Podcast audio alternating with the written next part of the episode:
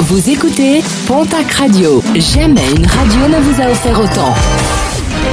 L'information locale à 9h, c'est sur Pontac Radio.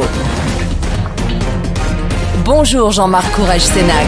Très bon mardi et merci de votre fidélité.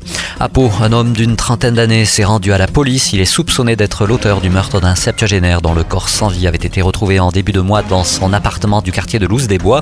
La victime avait été poignardée de plusieurs coups de couteau. Pas moins de 59 plaies retrouvées sur le corps. L'individu, dans un premier temps placé en garde à vue, a été mis en examen pour meurtre et placé en détention provisoire. Le retour des arnaques aux cartes prépayées dans la région. À Pau, une septuagénaire a été escroquée par une personne qui s'est fait passer pour un policier de la brigade financière. Ce dernier lui a indiqué que sa carte de crédit avait été piratée. L'escroc a ensuite convaincu sa victime d'aller racheter des cartes prépayées dans un bureau de tabac avant de se faire remettre les numéros, un préjudice de 2500 euros. Deux groupes de kayakistes surpris dans le Gers par les orages dimanche en fin de journée. Des kayakistes piégés entre Fleurance et Lectour, deux jeunes ont été pris en charge par les secours. Un, blessé à l'épaule, souffrait d'une luxation. L'autre était en légère hypothermie des orages qui ont provoqué quelques dégâts et ont nécessité l'intervention des pompiers à de multiples reprises. Des nouvelles rassurantes pour les éleveurs. Le ministère de l'Agriculture a jugé efficace un vaccin développé par un laboratoire girondin.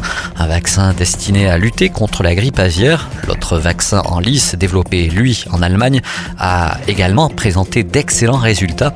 Le ministère souhaite lancer la campagne de vaccination dès l'automne prochain. Trop tard pour les éleveurs qui souhaitent un déploiement au plus vite.